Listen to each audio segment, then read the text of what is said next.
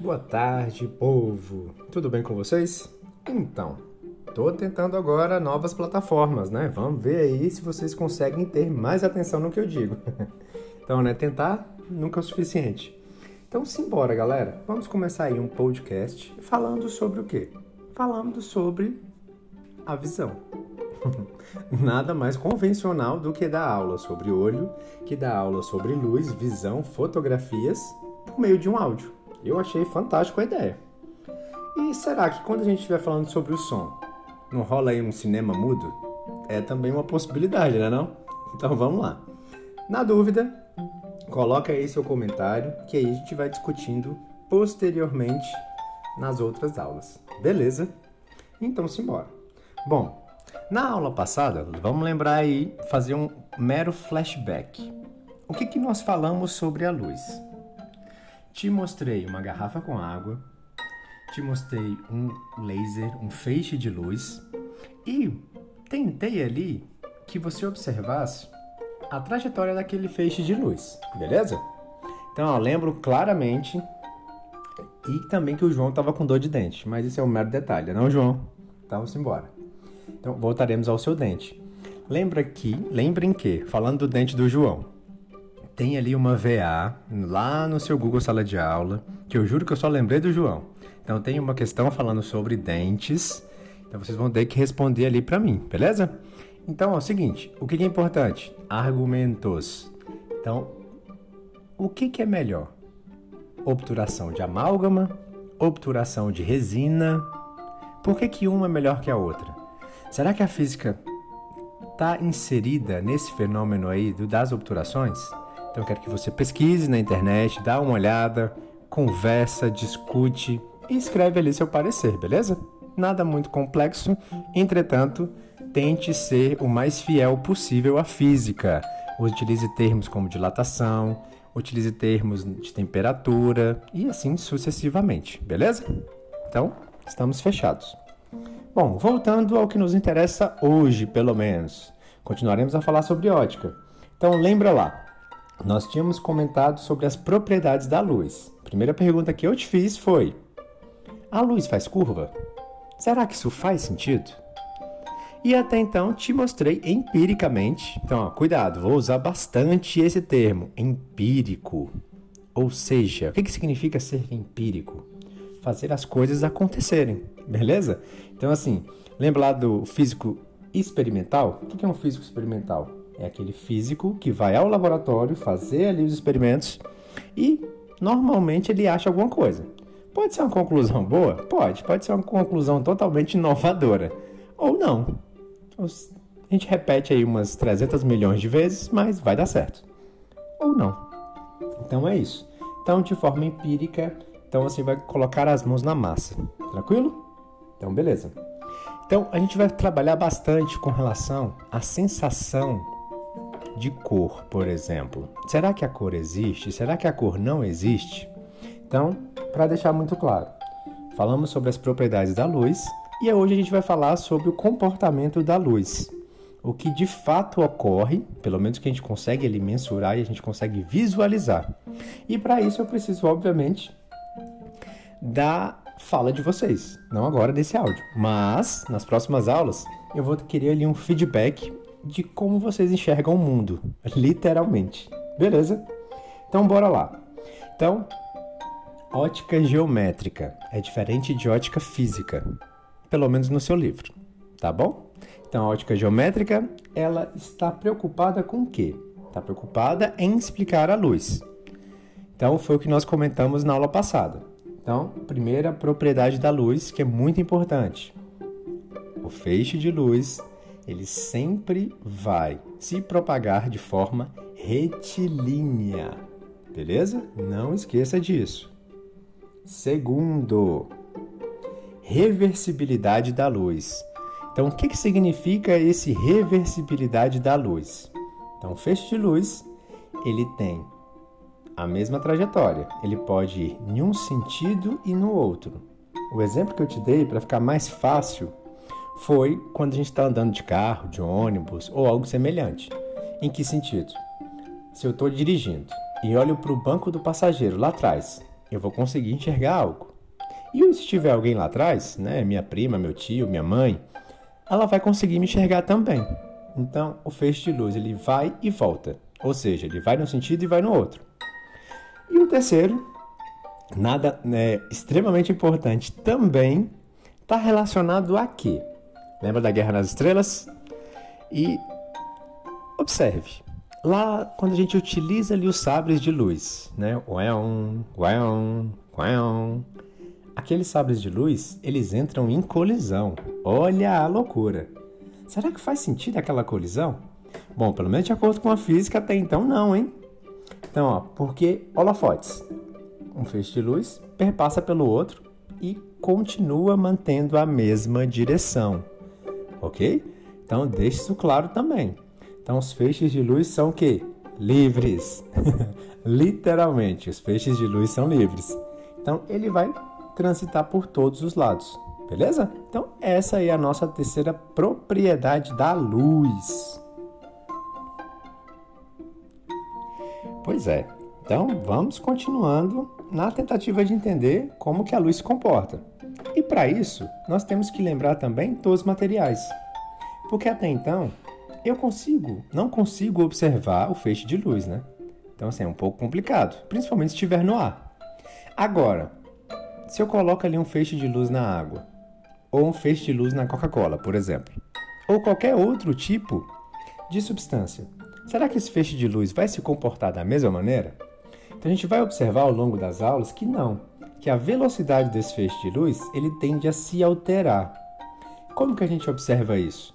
Na direção desse feixe, ela vai se alterando e, inclusive, dá para calcular ângulo. Olha que bacana.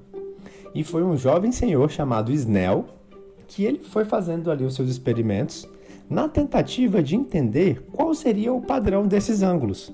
Quando que esse ângulo aumenta? Quando que esse ângulo diminui? Esse ângulo é formado por quê? E por em, em qual situação isso vai acontecer? Está relacionado à superfície da água, por exemplo, dentro da substância que a gente está falando? Ou não? Tem alguma relação com a normal? Lembra da normal lá que a gente viu ano passado, beleza? Então, são algumas características. Então, eu tenho no basicão três tipos de meio: o meio opaco, que literalmente somos nós. Então, pensa aí em uma substância ou um objeto, normalmente com uma grande durabilidade, e que a luz não passa por ele. Basicamente é isso. Opaco, a luz não passa. Transparente já é totalmente o inverso. Então, o que seria um objeto transparente? Acho que eu não preciso nem te explicar, na verdade, não é isso? Objeto transparente, a luz passa com toda e qualquer facilidade, sem resistência alguma, beleza? E um material translúcido seria um meio termo. Então, assim, é aquela substância, é aquele objeto que ele passa com dificuldade, mas passa luz. Por exemplo, janelas que tem vários desenhozinhos no vidro, ou até copos, aqueles copos bem bonitos, decorativos. É uma outra opção, é uma outro, um outro exemplo de materiais translúcidos, beleza? Então, tem uma palavra bonitinha chamada refringência, que está relacionado a esses materiais. Então, quando sempre vai aparecer assim nas questões de física, ó, dá uma olhada. Nos meios materiais homogêneos e transparentes, a luz muda de uma superfície a outra. Então, assim, ó, isso é padrão. É só para te dizer que vai acontecer alguma coisa com a luz, beleza? Então anota aí, não é nada demais. As palavras bonitinhas para te enrolar para dificultar aí sua vida, beleza? Mas no geral vai dar tudo certo. Então, velocidade da luz. Conhecemos, não conhecemos? Ó, vocês já estão ouvindo falar disso desde o nono ano ou até antes. Então não é desculpa. Velocidade da luz, 300 mil quilômetros por segundo. Ou, para ficar mais bonitinho, 3 vezes 10 a oitava metros por segundo. Cuidado, 10 a oitava metros por segundo, 10 a quinta quilômetros por segundo. Qual que eu vou usar? Não sei. Vai dar na mesma? Vai dar na mesma, contanto que você não altere as outras unidades de medida que você utiliza ali para fazer o seu cálculo. Então é só prestar atenção. Então observe. Estamos na Terra aqui tem superfície, aqui tem uma atmosfera. Se tem uma atmosfera, tem ar. Se tem ar, então o feixe de luz, ao sair do Sol e chegar aqui, deve ter alguma mudança, não é isso? Então ele saiu do vácuo, saiu ali do espaço, lembrando, se eu estou falando do vácuo, o que é o vácuo? Vácuo não tem nada. Se não tem nada, não gera nenhum tipo de resistência. Tranquilo? Então o feixe de luz está saindo de um meio menos refringente para um meio mais refringente. Então anota aí na nuvem, anota aí no seu caderninho, por favor. Refringência, resistência à luz. Deixa isso muito claro. Beleza? Refringência, resistência à luz. Tá aí uma maneira, e não esqueça essa palavrinha, que nós iremos utilizar diversas vezes em outras questões, diversos tipos de exercícios, beleza? Então tá bom. Então, ó, saiu do Sol, chegou na Terra, tem atmosfera, tem a resistência do ar. Então o feixe de luz vai se alterar? Vai. Pouco, mas vai, beleza? Então cai aí para um 2,99 vezes 10 a oitava metros por segundo. Ah, professor, é muito pequeno. Então, essa noção de muito pequeno, muito grande, né, isso vai mudando com o passar do tempo. Quanto mais a gente vai aprendendo sobre física, você vai ver que muitas vezes a distância daqui para uma formiga pode ser um infinito. Ou não, né? Até um pouco filosófico, eu diria. Bom, então vamos ali conversar um pouquinho sobre a propagação retilínea da luz. Quando a gente fala sobre propagação retilínea, isso é extremamente importante até para que a gente entenda como a luz chega no nosso sistema óptico, também conhecido como olhos, não é isso? Então a gente vai conversar bastante sobre isso, sobre os seus óculos. Então, ó, lembra lá, miopia, hipermetropia, astigmatismo. Então eu tenho que saber o que está rolando ali, não é verdade? E de fato, será que o oftalmologista está me dizendo tudo coerentemente? Será que meus óculos vão fazer diferença? Não vão? Então tem alguns mitos que a gente vai tentar aí também desmistificar, beleza? Então, continuemos. Então, quando eu falo sobre propagação retilínea, lembra de câmara escura. Olha a questão batida. Todo exame externo tem a tal da câmara escura. Então, câmara escura nada mais é do que uma trigonometria básica. Então, primeiro, o que, que você enxerga? Toda vez que eu estou olhando para algo, ou agora estou olhando para o meu computador, que por incrível que pareça está desligado hoje. Então, estou olhando para o meu computador. Esse feixe de. Para que eu enxergue o meu computador, o que está rolando? Tem um feixe de luz que bate no meu computador, reflete e vem para o meu sistema óptico, também conhecido como olho. Não tem aquela bolinha? Então, ali, ó, eu tenho um buraquinho no meu olho e naquele buraquinho vai entrar, vão entrar vários feixes de luz, na verdade. Perdão, não vai entrar só um, né? Por mais que no, quando eu for desenhar, eu vou colocar só um ou dois, para não te confundir. Mas, no geral, vão entrar vários feixes de luz. Esses feixes de luz vão passar por todo o meu sistema óptico, vai passar por retina, ou vai chegar na retina, na verdade. Né? Então, assim, pupila, você lembra o que é a pupila, não é isso? Então tá bom. Lembra mesmo? Então a gente tem que conversar sobre isso também. Vou falar sobre cada uma das características do seu olho, como que funciona isso, tá? Mas deixe um pouquinho mais para frente. Então beleza, ó. Tô enxergando meu computador. No fundo, no fundo, ele está chegando de forma invertida. Ele, a imagem formada lá na minha retina, ela tá de cabeça para baixo. Olha que loucura. Então, ó, como que você percebe isso? Não percebe porque o seu cérebro já tem uma função, uma característica de desinverter, digamos assim, essa imagem que está sendo formada. Então, feixes de luz, câmara escura. Então, tenta imaginar ali, por exemplo, lá na aula de matemática, eu tenho certeza que o seu professor já te disse isso. Você pegou ali um galho, colocou aquele galho em pé, e daí o feixe de luz fez uma sombra. Quando esse feixe de luz faz uma sombra ali na superfície, você acaba observando ali um triângulo retângulo, não é isso? Então, ou a sombra formada por um prédio, a sombra formada por uma pessoa. E lembra que você já fez diversas equações, diversas questões em matemática, onde você comparava a sombra de uma pessoa à sombra de um prédio, então essa trigonometria básica é o que a gente faz também com a câmara escura. Não tem diferença nenhuma, te juro que não tem diferença. Então, inclusive, tem até algumas questões que eu passei para vocês, por favor, façam, e é muito fácil. Então, beleza. Então, ó, câmara escura. Seu olho é um tipo de câmara escura. As máquinas fotográficas são um tipo de câmara escura, ou seja, câmara escura vai ser um dispositivo que tem como finalidade modificar a direção dos feixes. E como que esses feixes vão ser modificados? A partir do que nós chamamos de reflexão. Então isso também tem que ficar muito claro para ti. Então, ó, reflexão é diferente de refração. Reflexão, lembra do recalque? Bate e volta. Refração, bate na interface e passa, beleza?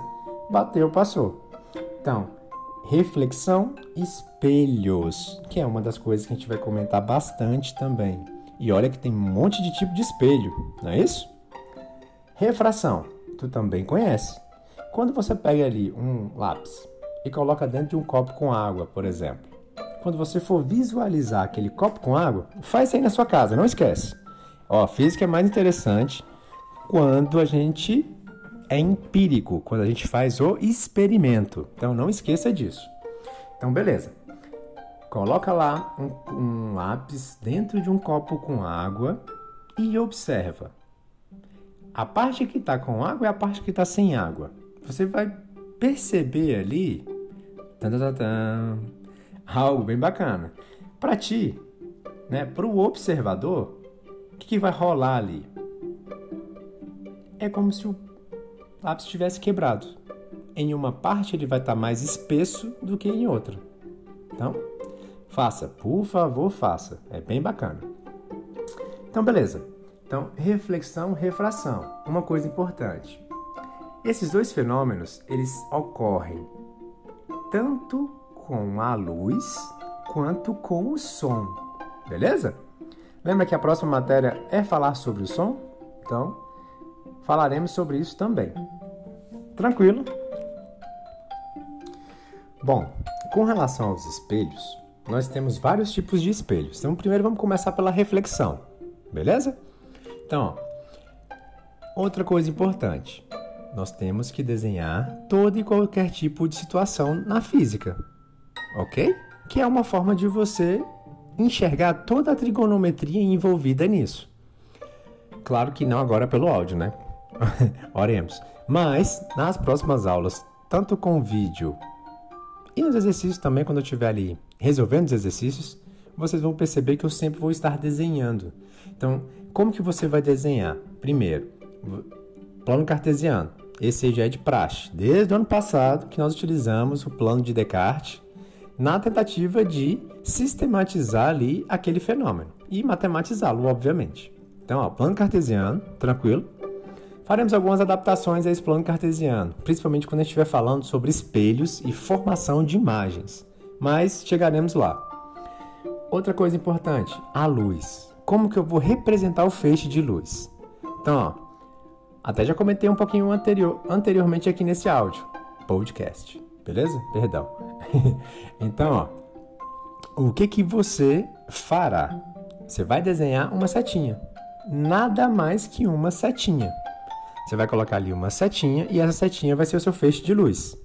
Lembrando o que, que é a luz? Até então, um conjunto de fótons, beleza? Então, a fotografia escrita com a luz. Fotossíntese. A síntese vai ocorrer ali nas plantinhas a partir do feixe de luz. Então, apareceu foto, tu já sabe que eu estou falando ali de luz, beleza? Fotogênico. Não é o meu caso, muitas vezes. E assim por diante. Feito isso, beleza. Então, espelhos. Tem os espelhos planos. Espelho plano, aquele espelho que tu já conhece, também conhecido como espelho da sua casa. Ele é fantástico. Até os índios acreditavam que esse espelho ele guardava sua alma. Olha que loucura! Então, estou agora na frente do meu espelho. O que, que eu estou fazendo? Estou olhando para ele. Ele está fixo na parede. Então, eu vou né, descrevendo para que você entenda. E eu gostaria que também você fizesse esse mesmo experimento. Então você vai olhar para o espelho que está na sua casa e você vai ora para frente, isso em direção ao espelho, beleza? Devagarzinho. Depois você vai para trás, vai para frente, vai para trás. Dá uma corridinha. Para quê? Só para você observar o que está acontecendo com o seu outro eu. Não tem uma imagem que está sendo formada ali dentro do espelho? Bem entre aspas isso. Eu acho que você já observou isso. Os índios, os indígenas, perdão, índio não, os indígenas, então ó, deixando isso muito claro, índio está errado. Então, os indígenas, eles tinham essa concepção de que a nossa alma ficava guardada ali dentro do espelho. Olha que coisa! Será que eles realmente estão viajando? Ou não? Então eu quero que você observe essa imagem, beleza? É, não tenha vergonha, faça isso, que é uma maneira de você entender como será a formação das imagens. E você vai precisar disso para fazer exercício, sério mesmo. Então, ó, dá uma corridinha, vai para frente, vai para trás e obviamente sempre olhando fixamente para o seu espelho, para você. Então, literalmente, olhe nos seus olhos. Beleza? Não esqueça disso. Tranquilo. Fez isso com espelho plano? Vai atrás agora de um espelho esférico. O que é um espelho esférico? Ah, o próprio nome já fala, né? Então, ele foi confeccionado ali de forma que ele tenha cantos arredondados. Então, cuidado. Exemplos de espelho esférico: uma colher. A colher é um espelho esférico. Bolinhas de Natal também são espelhos esféricos. Ou, sabe aquele espelho? Já lembrei do João Lucas de novo. João, olha, João estava com dor no dente. A dentista ou o dentista geralmente não utilizam um espelhinho pequeno para enxergar a cara, ou no caso do João, arrancar o siso. Então, o que, que vai acontecer? Você vai ter que. Ela vai utilizar aquele espelhinho ali na tentativa de ampliar algo, no caso, a obturação ou dente, não é isso? Então, o que está acontecendo ali no dente do João? Vamos ter que arrancar ou não vamos arrancar? Então, aquele espelho é um espelho côncavo. Então, já anota aí, ó, espelho esférico. Eu tenho o espelho côncavo e o espelho convexo. Espelho côncavo tem cinco imagens Exatamente, cinco imagens. Dependendo da distância de onde esteja o objeto, também conhecido como você, as imagens vão mudar. Então, é, esse não estou brincando. Então, você pode ter até cinco imagens diferentes quando você olha para um espelho côncavo. A mais comum é daqueles espelhos que nós utilizamos para fazer maquiagem, por exemplo, ou para tirar sobrancelha, aqueles espelhos de aumento, né, comumente chamado. Então esses espelhos de aumento, eles são côncavos.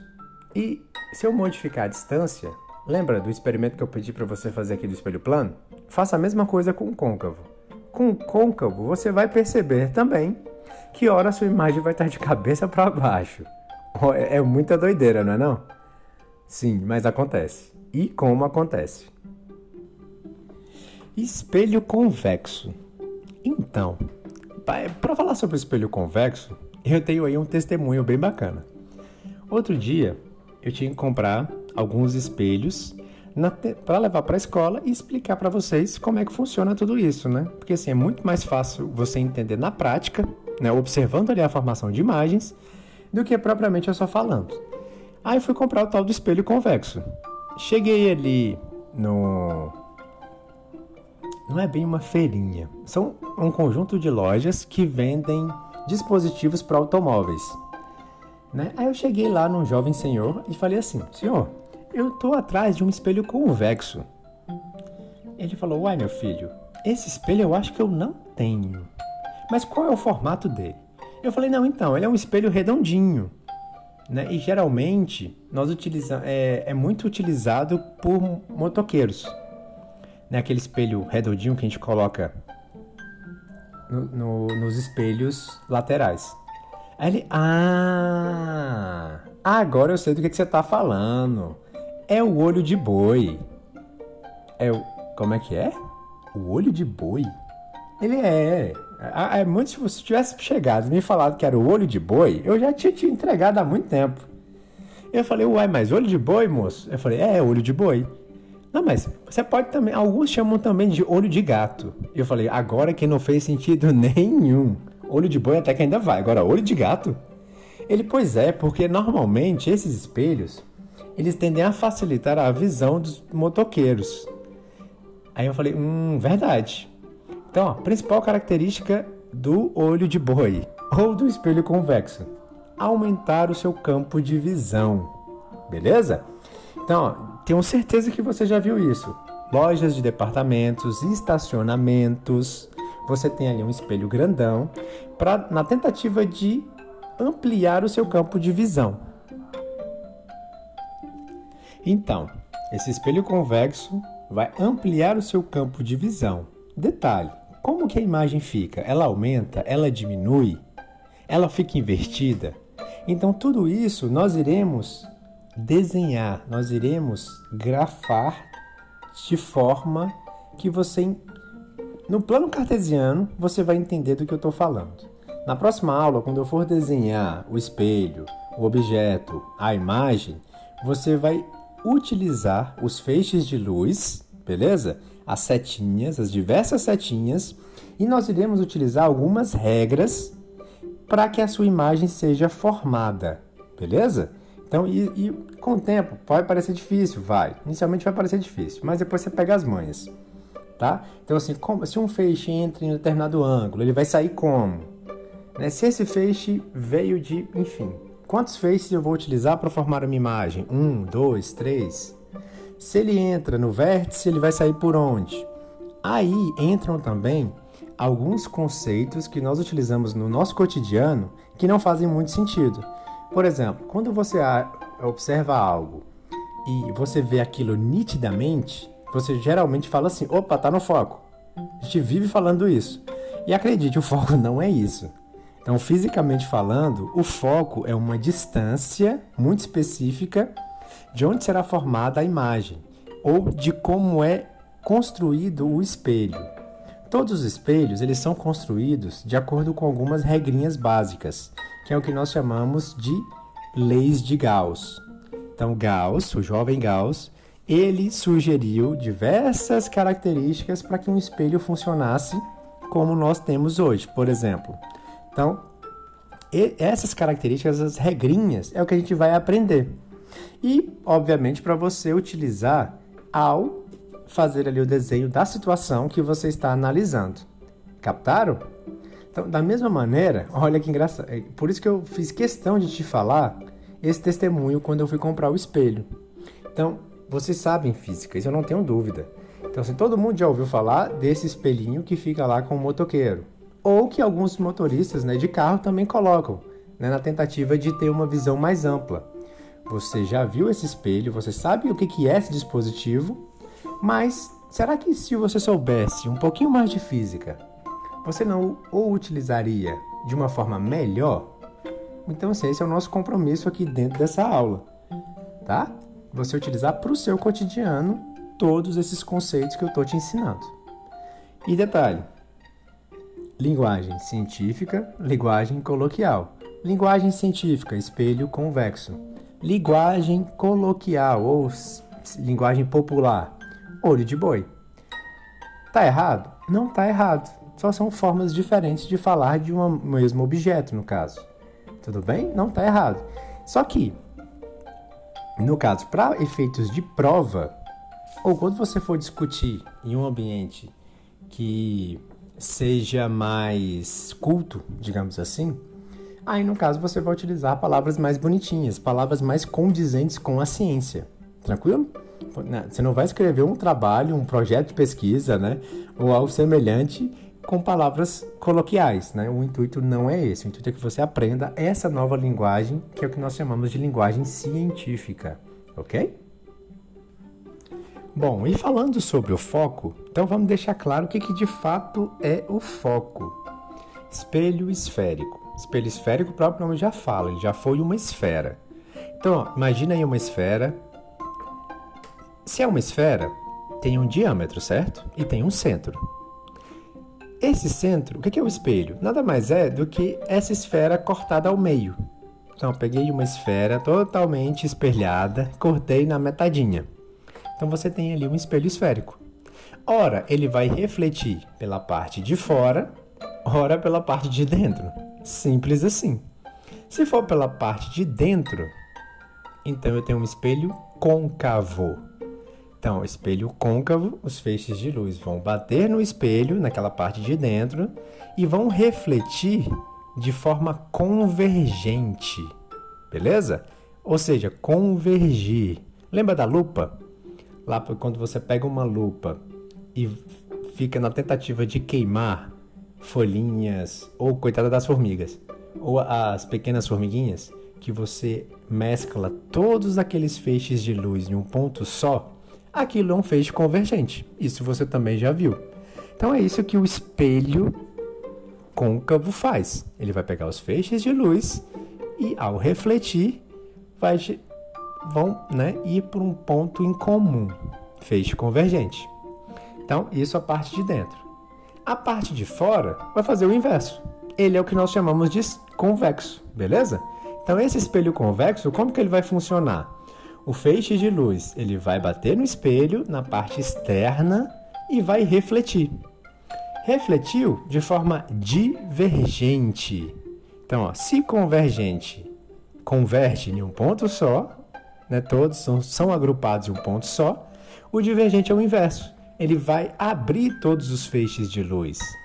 Não é à toa que o senhorzinho que foi me vender o espelho falou assim: opa, o convexo, o olho de boi, ele aumenta o meu campo de visão. Então, se ele aumenta meu campo de visão, está relacionado a esse feixe divergente, ok? Então, é simples assim? É simples assim. Então, ó, espelho esférico vai se comportar de forma diferente do espelho plano.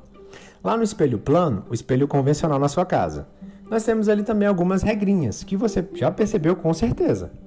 Quando você está na frente do espelho, lembra que te pedi para correr na frente do espelho? Tu vai fazer isso, hein? Não esquece.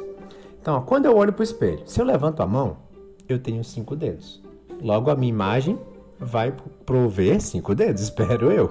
Senão, vai ser muito filme de terror. Então, não vai dar muito certo. Então, princípio dá o quê? Igualdade. Tranquilo. Então, o que é o princípio da igualdade? O objeto vai aparecer igual na imagem. Basicamente é isso. Outra coisa que geralmente é muito útil: conjunto de espelhos, a mescla de vários espelhos planos. Por exemplo, vou cortar o cabelo. Cortei lá meu cabelo, que tem tempo que eu não faço isso, na verdade.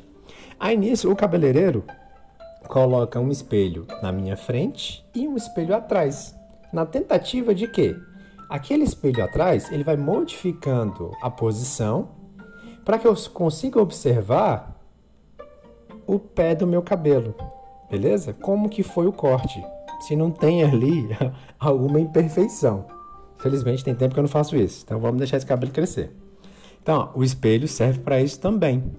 Ou quando eu vou tirar a barba, ou algo semelhante. Então a gente pode fazer o quê? Mesclar, juntar vários tipos de espelhos para ter imagens diferentes. E tem de fato vários dispositivos que utilizam isso. Por exemplo, aquelas máquinas de Xerox. Você já deve ter visto ali é, um vidro onde você tem ali né, a cópia daquele papel, por exemplo. Claro que também tem algumas coisas ali de eletricidade envolvidas, né? Indução eletromagnética, que também comentaremos isso mais ano que vem. Oremos. Que também faz todo sentido. Mas no geral, é isso. Beleza? Então, outro, teles telescópio, microscópio, que mais? É por aí. Então, todos esses dispositivos. Ah, o binóculo, perfeito. O binóculo também utiliza o quê? Um conjunto de lentes na tentativa de que você dê zoom, né? Que você aproxime ou afaste determinada imagem. E são dispositivos que a gente utiliza no nosso cotidiano, muitas vezes. E tem outros também, além, obviamente, do seu óculos. Então a gente também tem que entender o que, que são os graus. Ah, um grau, um grau e meio. Já vou te dizer que isso aí também é senso popular, tá? Não é, é senso científico, não. Então, o mais coerente tem uma unidade de medida específica para os seus graus. Você vai ver, você vai ver também que tem o grau, mas está relacionado a outra coisa, beleza? E isso a gente vai comentar um pouquinho melhor nas próximas aulas. Quem sabe um outro podcast. O que, que vocês acharam? Foi, ficou bacana assim? Não ficou? Prefere a videoaula? Então deixa aí seu comentário que a gente vai sempre mudando a estratégia e buscando novas formas de te fazer pensar, te fazer refletir. Um abraço e até a próxima aula. Tchau, tchau.